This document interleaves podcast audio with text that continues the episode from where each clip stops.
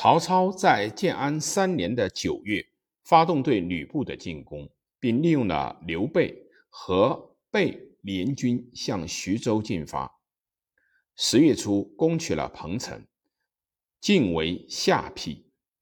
吕布没有听从部下陈宫等人用游军切断曹操粮道的意见，却死守下邳，等待袁术的救兵。曹操久围下邳不克，后来引淇水泗水灌城，城内外一片汪洋。吕布部将宋宪等随父成功，投降了曹操。吕布退守下邳南门的城楼白门楼，最后也还是投降。曹操下令把吕布和陈宫绞死，而留用了吕布部将。张辽、张霸等人，袁术龟缩在淮南的寿春，不敢救援吕布，最后势穷力竭，怕寿春守不住，想前往青州投靠袁绍长子袁谭，又怕曹操中途截击，不久就呕血而死。他的残部以后都被孙策。接收了过去。刘备投靠曹操的时候，曹操用汉政府的名义任命刘备做豫州牧。不久，刘备随曹操攻下吕布，又被任命为左将军。这时，许都正酝酿着一场反曹操的政变。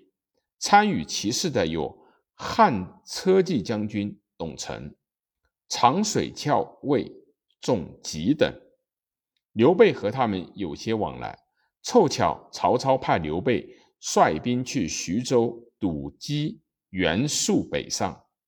刘备到了下邳，就杀了曹操的徐州刺史车胄，反起曹操来了。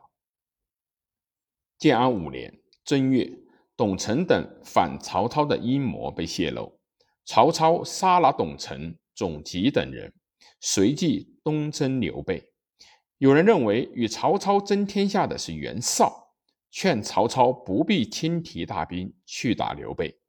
曹操的回答很简单：今不击，必有后患。实际上，曹操还是怕将来和袁绍决战时腹背受敌。曹操很快就把刘备击溃，刘备被迫从徐州逃往青州，最后就逃到了河北袁绍那里去了。曹操又派过去在青兖一带有潜在力量的将将领张霸，率领一部分精兵入青州，攻下齐、北海等郡国，防止了以后袁绍可能从青州方面配合主力发动的攻势。这样，虽然袁绍力量强大，曹操力量较弱。